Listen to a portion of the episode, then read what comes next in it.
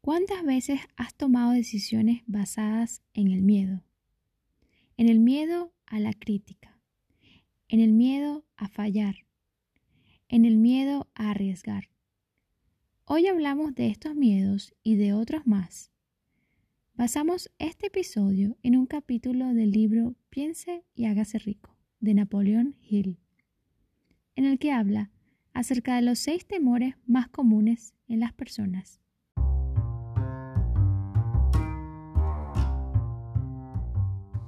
Bienvenidos a otro episodio de No me digas que no, tu podcast de análisis y reflexión, con conversaciones profundas y no tan profundas, con dos amigas que se la pasan muy bien.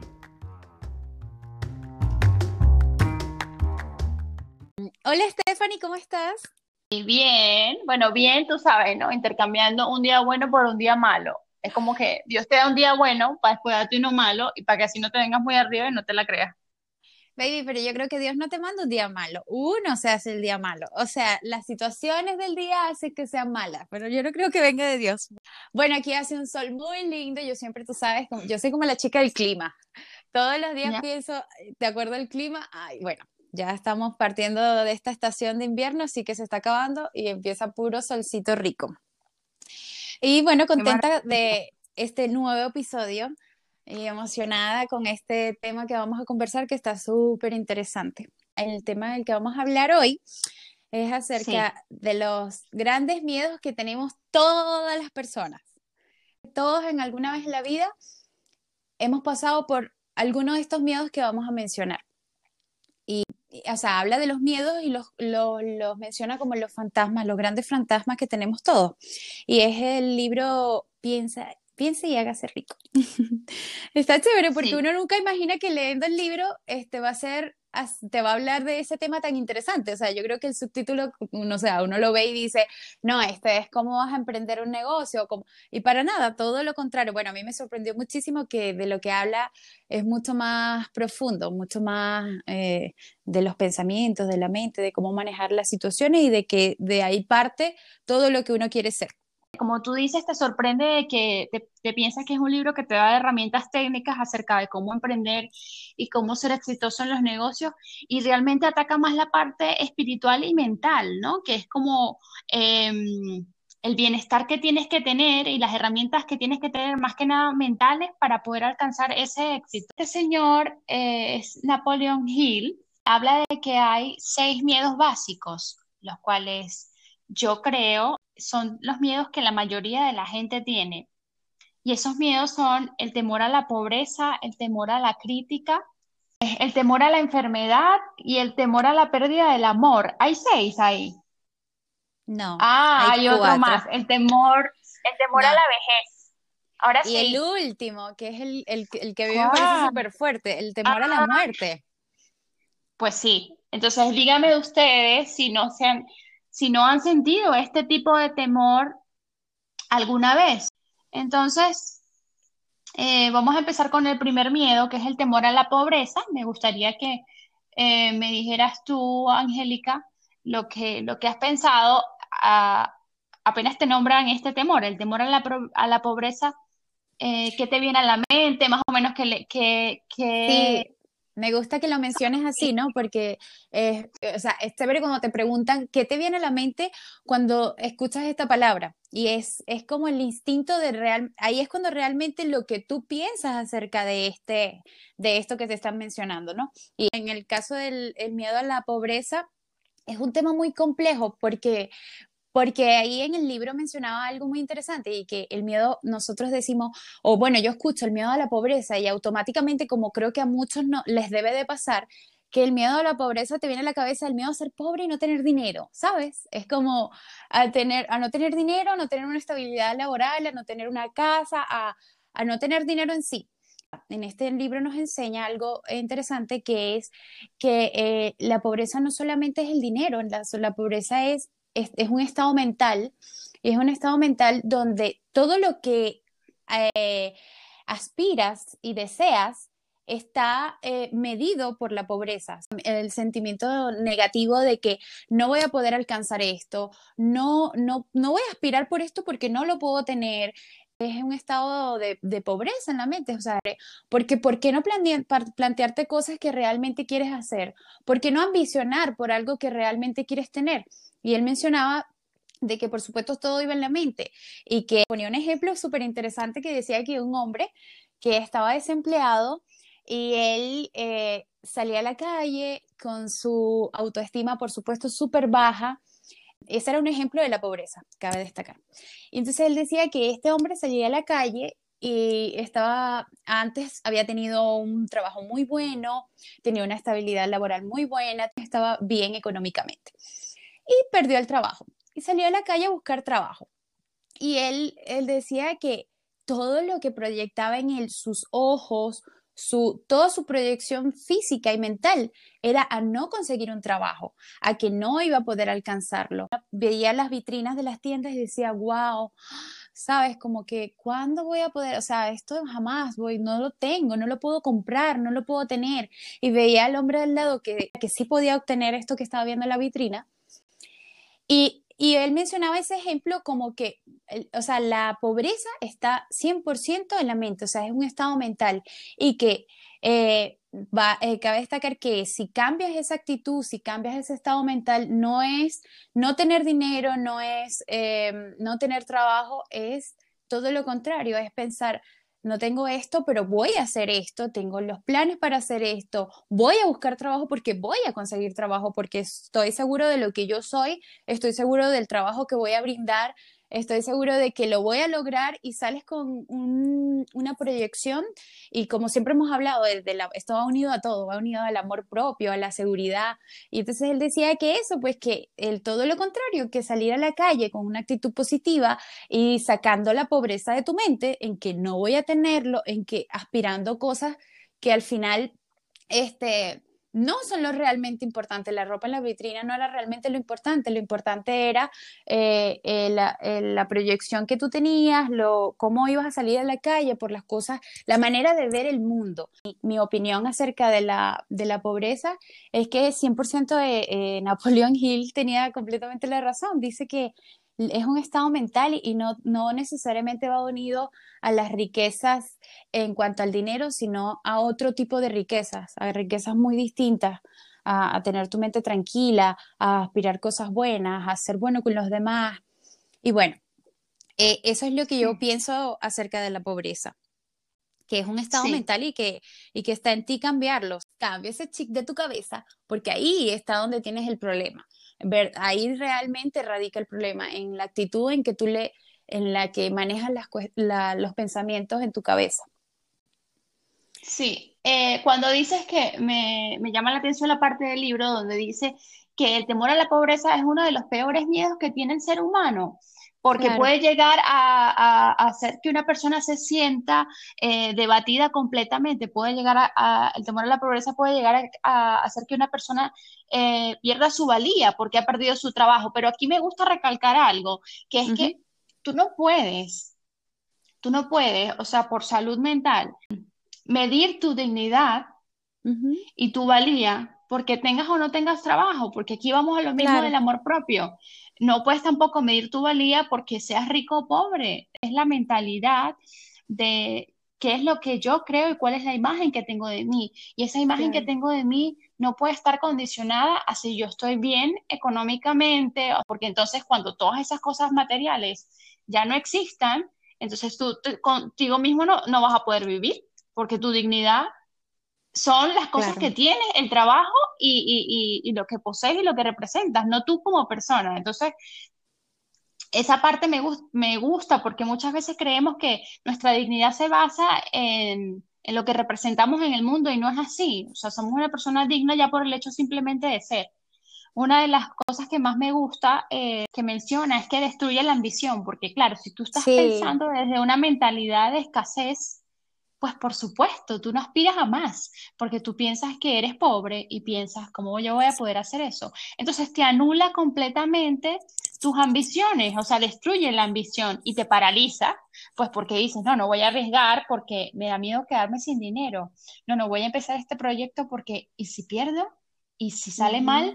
Entonces es como la mentalidad de la escasez en, en vez de la mentalidad de la abundancia. Hablamos de de eso, de pensar en abundancia. Mucha gente ve esto como cuento, pero realmente cuando Pero tú es tienes una, una actitud positiva, es que simplemente ya tener una, una actitud positiva eh, te hace más propenso a que lleven cosas buenas eh, a ti. Entonces, la actitud, eh, la, el creer en la abundancia y pensar en abundancia y no en escasez.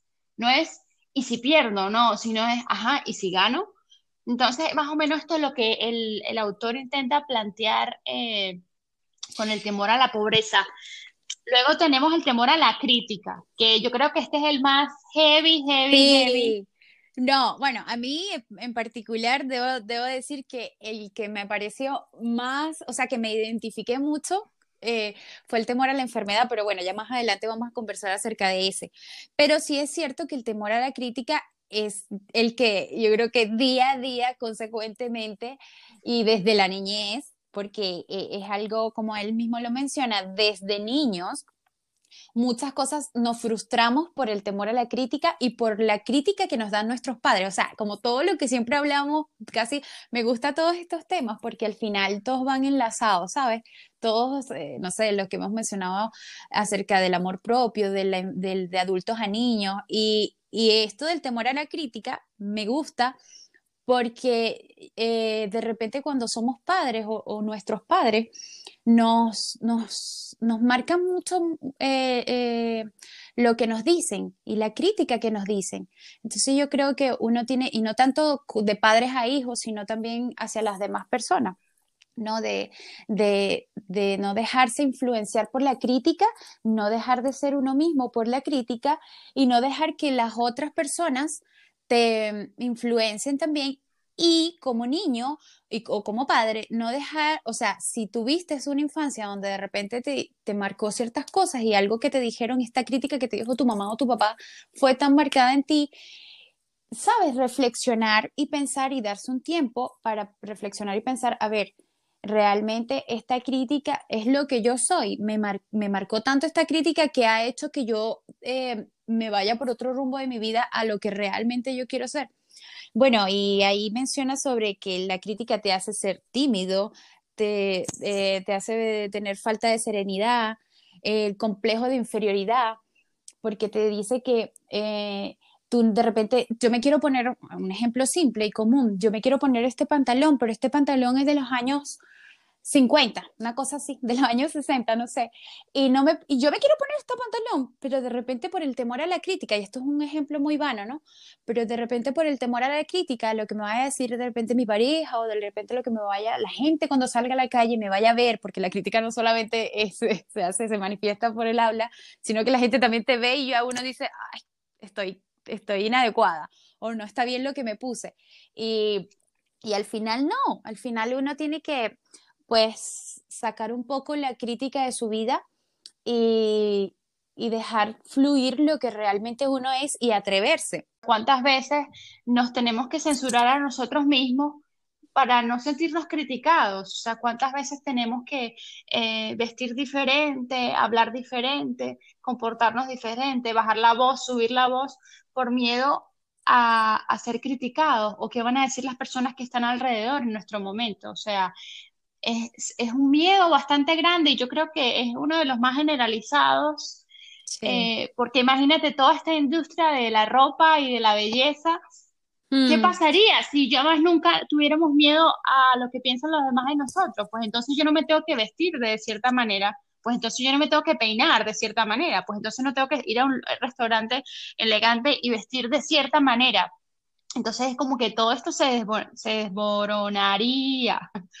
Entonces me gusta cuando dice que limita la individualidad, individualidad, porque es verdad, o sea, te limita a ser a ti mismo, porque resulta que, resulta que, entonces cuando estás con un tipo de gente tienes que usar esta máscara, la máscara fancy y elegante. Cuando estás sí, con este tipo de gente, utiliza, utilizas otra máscara, la máscara eh, abierta y flexible. Entonces al final terminas no siendo tú y teniéndote que poner una máscara de acuerdo a con quién estés o en qué situación te encuentres. Entonces, claro que te limita y por supuesto también te limita a hacer las cosas que quieres, porque, a ver, por ejemplo, mm. eh, tú tienes un sueño, ¿no? Y, o tienes un sueño, tienes una ambición, pero no tiene nada que ver a lo mejor, nunca se lo has manifestado a alguien y de repente tú sales con tu proyecto y dices que lo vas a hacer, pero tienes una de, los, de las cosas que las que te puede paralizar es, ¿y qué van a decir de mí? ¿Y qué van a decir de mí cuando vean esto? Van a decir que estoy loca. O sea, te da mucha vergüenza exponerte por temor a lo que van a decir los demás. Entonces, es, es que esto va a niveles más grandes, porque en familias donde la sociedad es muy importante, o sea, es, es de tomar decisiones de hasta con quién me voy a casar o qué voy a hacer porque me van a criticar. Eh, la mayor cantidad de la crítica en las personas eh, eh, muchas veces es la familia. Y es impresionante, ¿no? Porque tú no te imaginas que tú, o, sea, uno se acostumbra a escuchar estas críticas y lo tomas de manera normal y lo aceptas de manera normal porque es tu familia.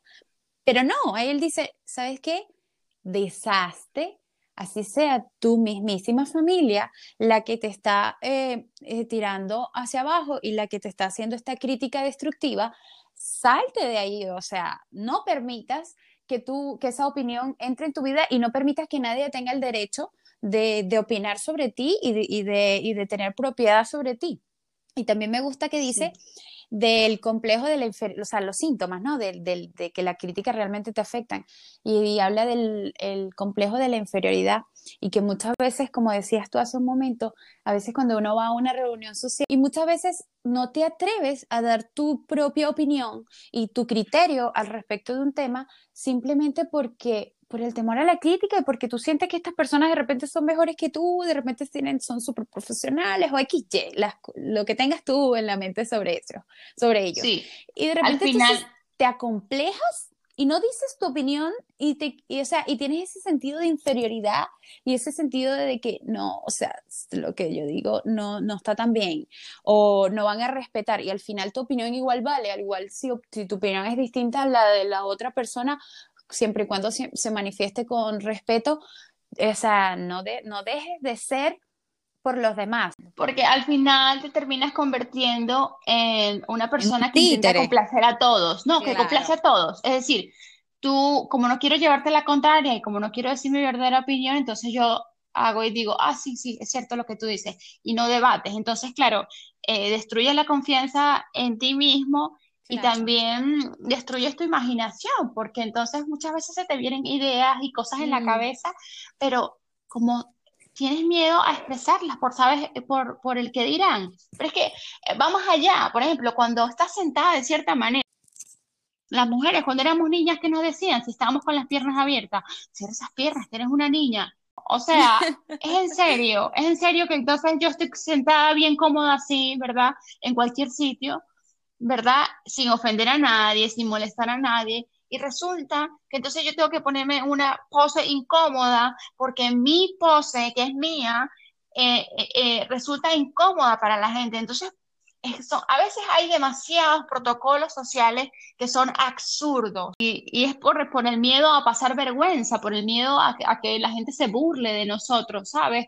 Y yo creo que eso tiene que apagar un, un poquito el hecho de tú eh, pasártela bien a costa de burlarte de las otras personas, de cualquier tipo de, acción que la otra persona esté haciendo, o de cómo vista, o de cómo piense, o de un error que haya cometido, ¿sabes? Creo que eso se tiene que, que, ir acabando poco a poco y ser un poco más humanos. O sea, yo me lo tengo vetado eso, ¿sabes? Es como que no, no pienso, eh, o sea, no quiero criticar a nadie por nada o sea, trato de ser lo más flexible, por supuesto, es algo que vas cambiando poco a poco porque no puedes pretender cambiar de la noche a la mañana. Entonces, es un proceso como todo, ¿no? No puedes convertirte en una persona que, o sea, durante 20 años fuiste una persona y ahora estás practicando otra cosa, pues por supuesto que no va a llegar de la noche a la mañana eh, ese cambio, ¿no? Pero la práctica es lo que va a hacer que se internalice y que se convierta ya en algo, en un hábito, así como lo fue eh, la actitud anterior. Entonces, el temor a, la enfermedad, ¿no? El temor a la enfermedad, este está un poquito ligado también al temor a la muerte, yo diría. O sea, el temor a la enfermedad y el temor a la muerte, creo que podríamos hablarlo en uno porque son muchas veces eh, lo mismo. Me gustó algo que, bueno, ya yo había leído en el temor a la enfermedad, que a costa de este temor, pues hay una industria farmacéutica que es que es un negocio, porque a veces nos olvidamos que, eh, muchas cosas son un negocio y pues la farmacia también lo es. Entonces, habla de que este negocio está formado acerca del temor de nosotros de enfermar. Aquí habla, por supuesto. Es un temor infundado, ¿sabes? Es un temor infundado desde que te levantas, desde que eres bebé hasta que te mueres. O sea, que en todo, como dices, exactamente lo que había escrito justo en mi agenda.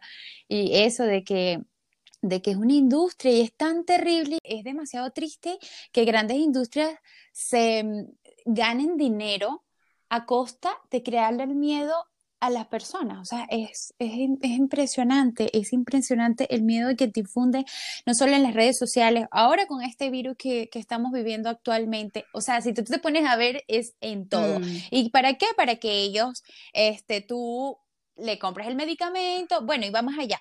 Pero hay algo que yo quiero destacar del tema de la enfermedad, y es que dice que eh, estaba leyendo un estudio que puso eh, Napoleon Hill allí en el libro y decía que un 75% de sus pacientes sufrían de hipocondría. En, mi caso me pasa mucho que de repente me dejo influenciar mucho por las cosas que veo. Eh, el otro día, caso real, estaba viendo un caso de la tiroides. Y entonces yo veía el caso de la tiroides, los síntomas de la tiroides, y justamente yo estaba pasando por un momento donde estaba muy delgada y me sentía rara porque yo decía, ¿cómo, cómo, cómo? Y no, y sigo siendo delgada. Así que me, atacó el tema de la tiroides. Será la tiroides, empecé a buscar en internet los síntomas de la tiroides y, y que pasa esto y pasa lo otro y me empiezo a tocar y me empiezo a ver y empiezo a ver los síntomas de mi cuerpo. Ay, ¿será que sí? Ay, Dios mío, un temor infundado por mí misma. Hasta que gracias a Dios dije, no, o sea, yo no tengo esto, yo no tengo ninguno de estos síntomas, Angélica, basta, no te infundes eh, síntomas y enfermedades que tú no tienes y que tú estoy súper sana, gracias a Dios, estoy bien. Y, eso, pues, el poner el ejemplo de que yo creo que a muchas personas les debe pasar y que no, que es una enfermedad imaginaria y tú no te imaginas que un 75% de las personas sufren de, padecen de esta enfermedad. Me siento muy identificada con este temor. Y es que cuando te creas males a ti misma.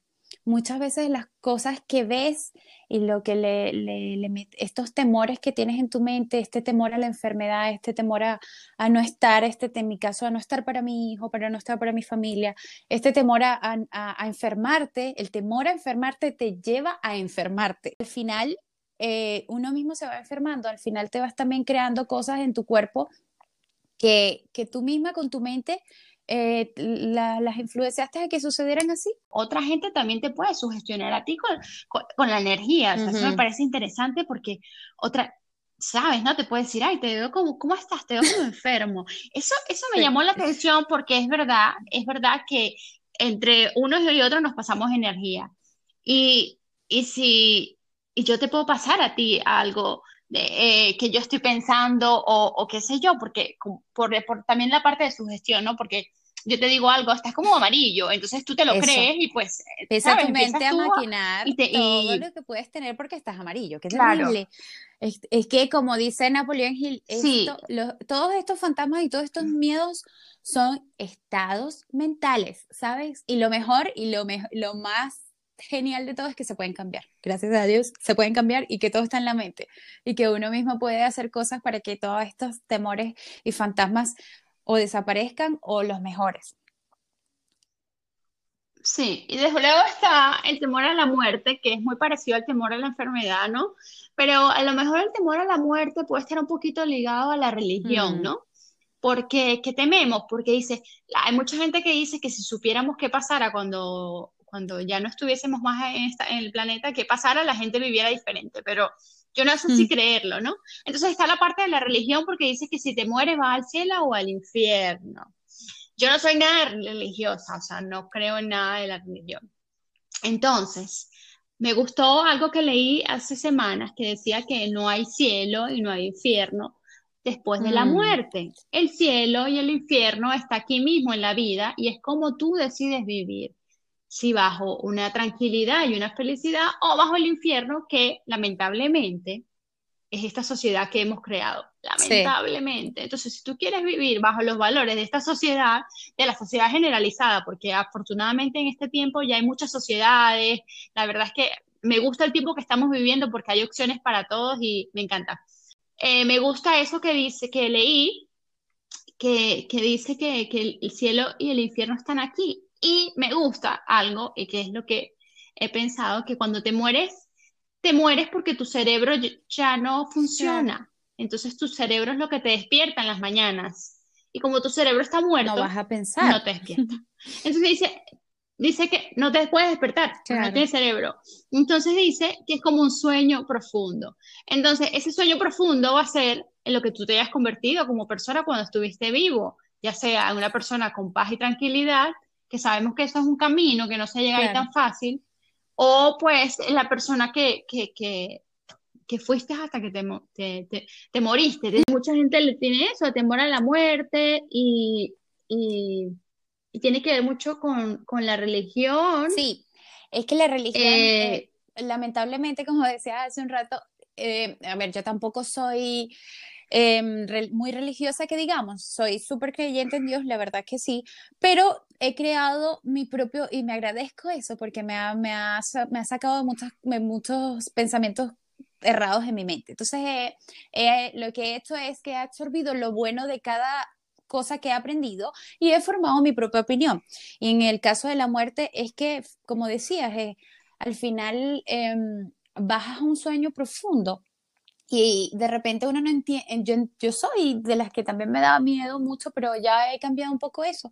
Me daba mucho miedo de repente, Dios mío, voy a morir, y, pero ¿cómo voy a morir? Y como él menciona a Napoleon Hill en el libro, decía, y tú, y este también va ligado a la pobreza este, este, este temor también va ligado a la pobreza, a la pobreza, porque tú te desesperas con, con, no he hecho esto en mi vida, no he hecho lo otro, y si muero antes, o sea, no pude lograr lo que hice, lo que, lo que tanto soñé, o no pude sacarme, qué sé yo, tantas cosas que uno quiere en la vida y que se frustra de, de no, pero es que voy a morir, y no, y al final es un proceso natural de la vida del ser humano, es un proceso completamente natural y que yo creo que uno tiene que aceptarlo y no dejarse también influenciar por muchas religiones, como lo mencionabas hace un rato, que te decían, eh, no, si de acuerdo a cómo te portes, vas a ir al infierno y si te portas bien, vas a ir al cielo. Y el mismo Napoleón dice, nadie en ninguna parte está escrito y está comprobado de que después de la muerte tú vas para algún sitio. Ninguno ha sobrevivido, no hay nadie que nos venga a decir, mira, ¿sabes qué? Si te portas bien, yo fui y, ¿sabes qué? Te vas a ir para el cielo. O si te portas mal, te vas a ir para el infierno. No, esos temores de, de e, esos temores, al final aceptar la muerte como como la tranquilidad que viene, porque al final va a ser una tranquilidad porque ya tú no vas a estar en este mundo, porque vas a estar tranquilo en un sueño profundo, porque no vas a pensar más en los problemas, porque no vas a pensar en más nada. O sea, puedes ver la muerte como tú lo has dicho, de que la gente dice, ay, eh, se me acaba el tiempo, estoy envejeciendo, voy a morir.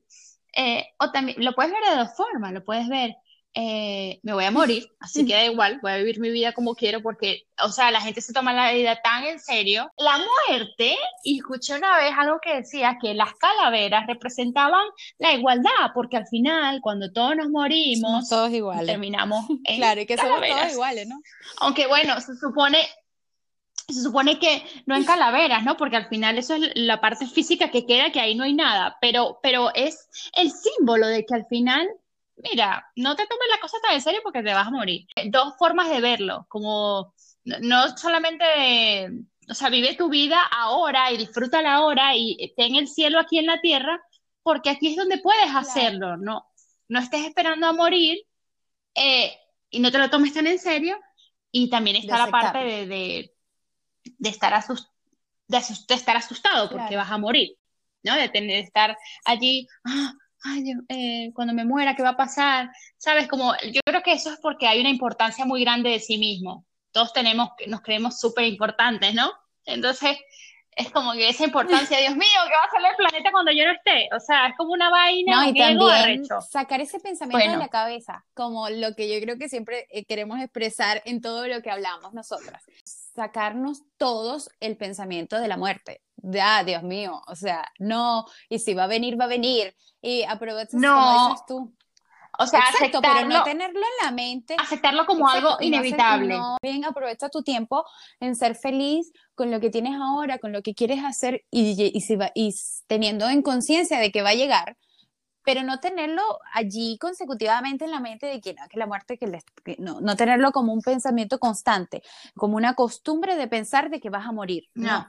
¿Sabes? Yo voy a vivir mi vida feliz y voy a seguir adelante, voy a hacer todos mis planes. Y si llega, pues aceptarle listo. O si, bueno, en el caso de las personas que tienen una enfermedad y saben que van a morir, pues, eh, pero aceptarle listo y, y aceptar de que no vas a tener preocupación y, bueno, yo me gusta que tú tengas una forma de pensar no distinta, pero que tengas esa versión de, vivir la vida, porque yo tengo la otra versión, eh, digamos, como más de aceptarlo y, de no sufrir por algo que todavía no ha llegado, que es, es de lo que mucho estamos hablando, del temor a algo que todavía no está, del sufrir por cosas que todavía no están en nuestra vida. Y bueno, nos faltaría... Yo el temor a, bueno, iba a decir, el temor a la muerte yo creo que no lo tengo tan, creo que desde hace mucho tiempo, a lo mejor unos cinco años atrás, tampoco tanto tiempo, yo decía, si me muero no me importa, porque, es lo que yo decía. Pero me gusta eso, porque lo que yo decía era como que si yo me muero no me importa, porque yo me voy a morir, pero eh, voy a estar contenta, o sea, sí, sí, voy a ser consciente cuando estuviera muerta, voy a estar contenta porque antes de morirme, antes de morirme, yo he estado haciendo todo lo mejor y todas las cosas que he querido. Entonces, y, he, estado luchando por todas las cosas que he querido. Entonces, me puedo morir en paz. El temor a la vejez, que esto va como que, o sea, temor a la enfermedad, temor a la muerte, y temor a la vejez es prácticamente lo mismo. Lo que pasa es que el temor a la vejez es bien interesante porque por temor a la vejez deja de hacer mm. cosas. Es decir, soy muy joven, soy muy viejo soy muy ridículo, o no puedo hacer esto porque soy muy viejo, soy muy joven para estas cosas. Entonces te limita en este sentido el temor a la vejez. También yo creo que va acompañado el temor a la soledad y el temor al perder el sexapil. Él ahí menciona en, el en la parte del temor a la, a la vejez que dice que las personas en, la, en nuestra edad de los, eh, de los 40 a los 50, de los 30 a los 40, como que de los 40 de los 40, a los 60. Dice que entonces es cuando la o sea, según las estadísticas, es cuando la gente alcanza como realmente una madurez y como que está en un mejor plano de su vida mental, porque ya has vivido tantas cosas, porque lo que te intranquilizaba antes ya no te intranquiliza, pero resulta que esta, en esta edad pasa algo curioso, que es que las personas empiezan a sentirse viejo o sentirse viejas. Y entonces pasa esto mucho que vemos de repente las mujeres se empiezan a vestir como chicas de 20 y a mí me gusta porque el libro dice y se ven tan ridículas o tan ridículos, pero bueno, esa es la opinión del libro, yo creo que cada quien es feliz como sea. No está mal que te vistas como quieres vestirte. En lo que yo creo que él quiso atacar es no sentir ese temor de que estás viejo y que por sentir el temor de que estás viejo quieres adoptar esa postura, sino todo lo contrario. Yo, o sea, si te hace feliz, ve feliz a los 40, a los 50, vestirte como una chica de 20, pues perfecto. Al final lo que más importa es que tú seas feliz, pero que no sea atado a un sentimiento de temor por el que dirán, por el, por el sentirme mejor, porque tengo miedo a la vejez. Ah, no, a una necesidad, a una necesidad de que, vale, me voy a vestir así para parecer más joven. Ese, y eso, aparentar. Es la necesidad de aparentar. y, ese miedo de que tienes, de que no lo haces porque te hace feliz, sino que lo haces porque tienes el miedo a verte vieja, porque tienes el miedo a que te van a ver de otra manera, a porque ya no tienes esa, ese colágeno activo todo el tiempo, pues no. Entonces, eh, yo, yo lo entendí de esa manera, pues que uno no debe eh, pues, pues, sacar ese temor de tu cabeza y, y en, ahí partiendo la opinión de nosotras, pues ser libre en lo que quieras hacer, en lo que quieras, como quieras vestirte, en lo que te provoque. E inclusive yo creo que cuando la gente está en esa edad es como realmente ahí coincido con él porque dice que es tu mejor momento, porque el que tiene hijos, ya los hijos están grandes y ya crió y ya está lindo el que estaba trabajando mucho en su juventud y realmente va a empezar a disfrutar, digamos, los que tienen esa mentalidad, a disfrutar los frutos de todo lo que trabajó en ese momento. Y es un momento donde todavía está joven, porque yo pienso que es así, que todavía estás joven, eh, estás libre, tienes una madurez distinta de la vida, tienes un enfoque distinto de las cosas. De repente lo que te, como decía hace un rato, lo que te preocupaba antes a los 30 o a los 20, ya en esta edad no te preocupa, a los 40 ya tú lo que quieres es estar relajada. Mira, si me quiero tirar de un parapente, me tiro porque, sabes, es mi vida y ya yo sé Me voy a morir, total. ¿Cuál es el problema si me voy a morir ya, cerquita? no, bueno, no así, pero, o sea, la parte cruel. Sí, y bueno, y también, este, el temor a la vejez también anticipada, ¿no? De repente hay chicas, yo creo que hoy en día pasa mucho eso. La gente eh, tiende mucho a, a, ponerse, a ponerse, a agregarse, a, a, ¿Por qué? Porque tiene el temor de estarse crema. Yo tengo temor a la vejez, yo tengo temor a la vejez, yo quiero estar apetecible toda mi vida, y yo tengo temor a la vejez, o sea, yo lo tengo. Yo sé que en el proceso lo iré amortiguando, pero yo tengo miedo a verme vieja. O sea, pero lo que yo voy es, no, no como un eh, miedo, baby, sino como, sabes, yo no voy a llegar como un pensamiento no negativo, sino positivo. No que sea un miedo, sino más bien sea, no, sabes que yo voy a hacer esto porque el día de mañana no quiero que, no sé, no quiero tener cauchitos, no quiero que, me, no quiero que se me vean tantas arrugas, me voy a inyectar mi voto, me voy a echar mucha crema en la noche para el otro día estar fresca con mi cara, para que no me salgan tantas arrugas, pero más bien como algo positivo, haciendo algo, una inversión para tu futuro, para, para los próximos años, no como un temor porque voy a envejecer porque, ay, me voy a poner más vieja, porque voy a... Bueno, no, pero es que está ligado al está ligado al temor a la soledad, al temor a la ruina y también está ligado al temor a la pobreza. Tú no sabes qué va a ser de ti cuando sea viejo. Es que todos estos miedos de los que hemos hablado los hemos sentido. O sea, yo creo que la mayoría de las personas, unos más fuertes que otros, pero los hemos sentido. Luego está el miedo a perder el amor, que Dios mío santo. Me encantó que lo dejamos de último, porque yo siento que, eh, ¿sabes? Es, es, un tema tan trillado y tan, o sea, yo para mí, gracias a Dios, creo que debo decir que no sufro tanto de ese temor, o no sé si es que no sufro tanto, o no lo tomo tanto como tan a pecho. No, de verdad. Porque cuando me empiezo a dar cuenta de que me estoy dejando, o sea, me estoy amargando mi vida mucho por algo, una situación que tenga que ver con la relación del amor, digo, no, no, no, cambiad mi chip y no, yo no voy a desperdiciar mi tiempo y bueno, eso es ahora, no sé, que tengo esto de que no, no, no, no, y empiezo a pensar en otras cosas y no le doy tanto sentido a eso. Pero sí es verdad que, el, este, el Napoleon Hill eh, mencionaba algo de que muchas veces el temor a perder a una pareja te hace hacer muchas cosas que, que no vienen contigo y que no son propias de ti.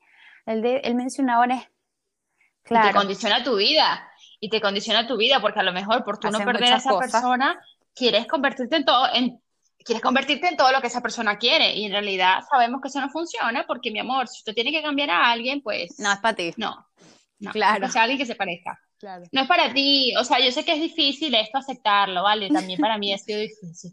Pero si tienes que cambiar a la persona que está a tu lado, significa que tú no la amas como es. Entonces, si la tienes que cambiar es complicado porque esa persona no va a cambiar porque tú quieras. Esa persona va a cambiar cuando lo necesite. Entonces, es más fácil que pues te busque una persona que se parezca a ti que intentar cambiar a la persona que estás. Entonces, el miedo al amor te hace eso, creer que te tienes que convertir en algo para que tu pareja te ame más y entonces haces cosas para que no perder a tu pareja. También creo que va basado en el sentido de que nos han inculcado, como siempre, ¿sabes? Esta magnífica sociedad que hemos creado. Eh, nos ha inculcado, nos ha inculcado que nuestra pareja es nuestra y tenemos que hacer todo para cuidarla de las demás personas para que no, nos las quiten. No, no, no, que esos son los celos esos son los celos, pero no te pongas exenta porque yo creo que todos hemos pasado por esto. Es que, eh, por eso es que yo creo que este tema... Ajá, pero, ajá, sí, pero, ajá, pero es real, es verdad. Los celos es un síntoma de miedo a perder el amor, porque sentimos que eh, tenemos que cuidar a esa persona y, y, si vemos que está con otras personas, pues la celamos, porque supone que es nuestra propiedad, algo así se ve como eso, ¿no? Eh, claro, pero muy importante. Entonces tú intentando cuidar a esa persona, intentando eh, no perderla, pierdes tu propia libertad, tener que ir vigilando al niño de cuatro años a ver qué hace. O sea, yo de verdad es algo que eh, desearía superar completamente porque siento que es algo que te hace sufrir mucho y que te duele. Y que desperdicia. Pero bueno, como todo es un camino. Mucho, tiempo de tu vida y muchos pensamientos que puedes dedicar para algo que realmente vale la pena es pues liberarse, liberarse de, ese temor a que te, te, dejen, a ese temor a que la relación se termine. Ajá. Es que Claro, si se, se temor a perder el amor, es temor a perder como que si fuera tu móvil, ¿sabes? Que lo pierdes. Que claro, eso es otro temor. Oye, deberíamos agregar temor a perder el teléfono. ¿Qué pasa cuando estás tocándote y sientes que no tienes tu teléfono? Mi amor, yo creo que eso es más fuerte que perder el amor. Eso es más fuerte que perder el amor. No, de verdad. en serio. O sea, pero lo que quiero decir con esto es que eh, no es tu propiedad en la sociedad latina es complicado meterte en la cabeza. Sí, por los patrones en que, en pero tienes que criados y, y, formados. O sea, es difícil. Sí.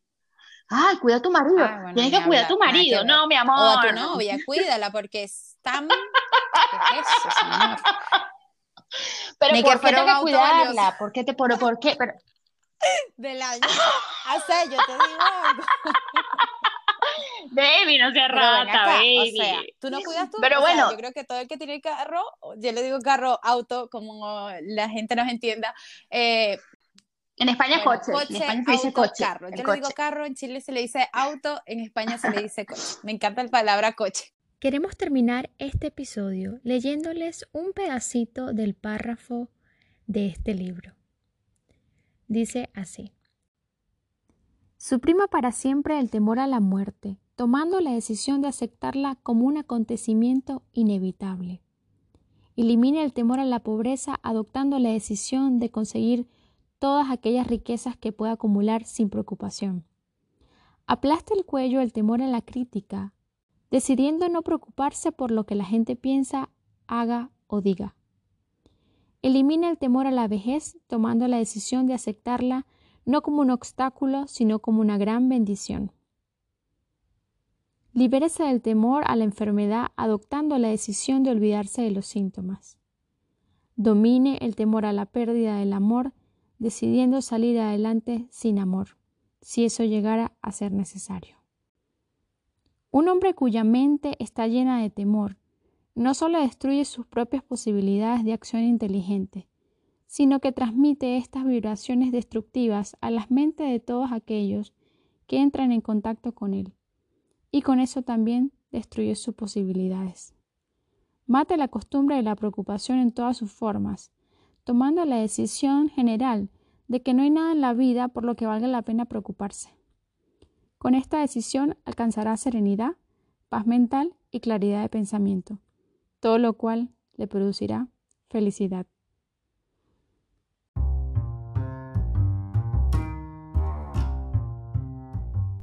Gracias por escuchar otro episodio de No me digas que no. No olvides suscribirte a nuestro podcast y seguirnos en nuestra página de Instagram con el usuario No me digas que no 20. Muchas gracias por escucharnos y hasta la semana que viene.